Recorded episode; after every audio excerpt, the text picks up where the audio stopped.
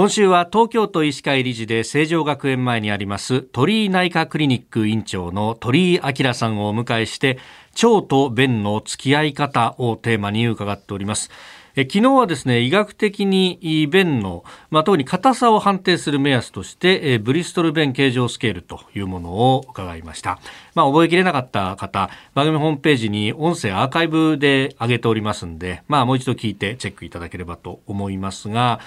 この便の様子をチェックするポイント硬さとか色とかということになりますか？はい、そうですね。あの昨日ちょっと硬さのあのスケールはお話ししたんですけども、はい、やっぱりあのチェックするポイントはやっぱりあの頻度ですね。一日の回数、それから、えー、便秘の方なんか何日に一回、えー、行ったか、まああの何時間も出ないことがありますから、その、えー、頻度がポイントになります。あともう一つ大切なのは色が大切になります。えー、出血の部位によって例えばあの黒い便が出た場合これは、えーと、胃とか十二指腸からの出血を疑わなきゃいけない。ですそれから、えー、暗赤色、まあ、あの暗い赤っぽい色の場合には大腸の奥の方からの出血ですね。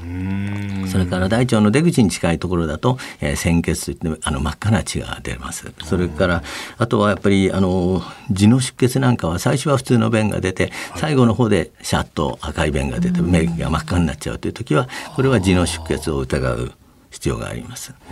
でもう一つはあのまあ白色便っていうのがあるんですけどもこれは白,、白い便ですね、はい、でこの場合にはあのお通じの色っていうのは単純でね出てるあの分かるわけですけども、はい、あのあの色がついてるんですけどそれがあの排出されてない。例えば、えー、肝臓が悪くて横断になった場合なんかは白色便っていうのが一番最初の症状所見として出ることがありますので、まあ、あの便の色を見ることっていうのは非常に大切だと言えると思います。先ほどの頻度の話もありましたけれどもそもそもその排便の回数っていうのはどれくらいなんでしょう？1日あたりだと。はいあのまあ、一般に社会的にはあの便利なのは1回が済めばいいんですけども、まあ、何回出たから病気ということは言えないと思います。あの、えー、動物なんかだったら食べたらすぐ出すっていうので、まあ、あの人間だったら3回食べれば3回出ても異常ではないわけですね。ただあのやっぱり社会的には朝1回出るっていうのは、まあ、あの仕事には差し支えないで済むと思います。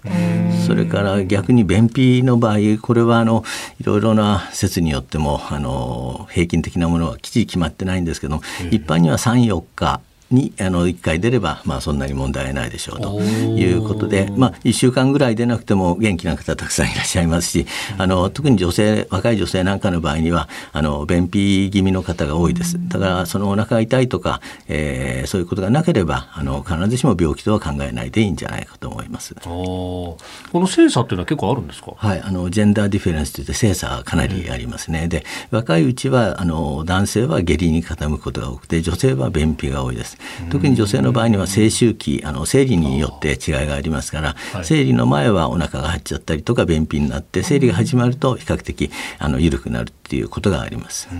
それから男性もですね、はい、あの65過ぎた頃からですね、でえーと、便秘に傾いてきて75ぐらいからはあの女性と男性がほぼ便秘の頻度は同じぐらいになってくるということが言われてます。はあ。いや確かにね。あの若い頃というか子供の頃なんかか結構寝ててお腹痛くなって下痢しちゃってみたいなことは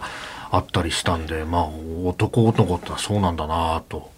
いうふうに思うんですけど、あとあれですね、あの飲んだ翌日っていうのは、もうなんかお腹の調子がよろしくないことが多いですね。はい、あの男性はどうしても下痢に傾く方が多いですね。あの女性もたくさん飲めばそうなんですけども、特にビールなんかの場合には冷たいものがたくさん入ります。それから、はい、あの炭酸含まれてますので腸を刺激します。それからあのビールの酵母には少しあの腸の動きを促進する成分がありますので、まあそういうことが重なって、えー、少し緩くなるということは言えると思います。あなるほど